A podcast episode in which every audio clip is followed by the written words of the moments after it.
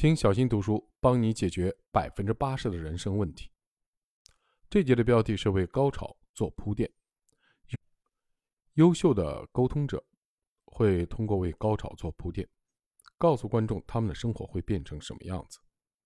一个好故事总是朝着某个方向发展，通常这个方向在故事中早有预兆，观众知道他们希望发生什么事情。在电影《追梦赤子心》中。我们都希望鲁迪代表圣母大学参加橄榄球比赛。在《罗密欧与朱丽叶》中，我们都希望有情人终成眷属。在国王的演讲中，我们都希望乔治国王演讲时不要口吃。任何好故事都是逐步的走向高潮的，因为在高潮中，所有的紧张冲突都得到了解决，众人也体验到问题得到解决时的喜悦。优秀的沟通者总是会为高潮做铺垫。告诉听众，如果他们根据演讲者提出的观点采取行动，将会发生什么？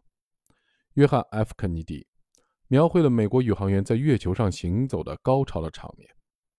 我们选择在这个十年内登上月球，为了看到这一幕，美国人必须为他投票。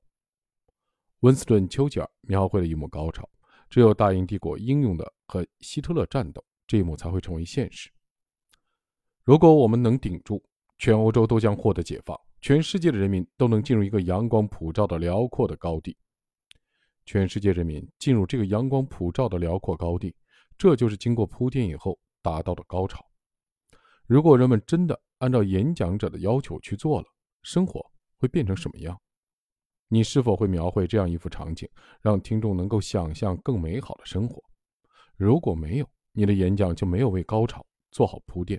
听众也无从想象，接受你的建议会带给他们怎样美好的未来。你为之铺垫的高潮应该是视觉系的，高潮越不形象化，对听众的吸引力就越小。当你在演讲中为高潮做铺垫时，就是在激励听众朝着这一幕前进。关键在于要让听众希望这一幕成为现实。今天的提示是，在演讲中为高潮做铺垫。就能激励你的听众。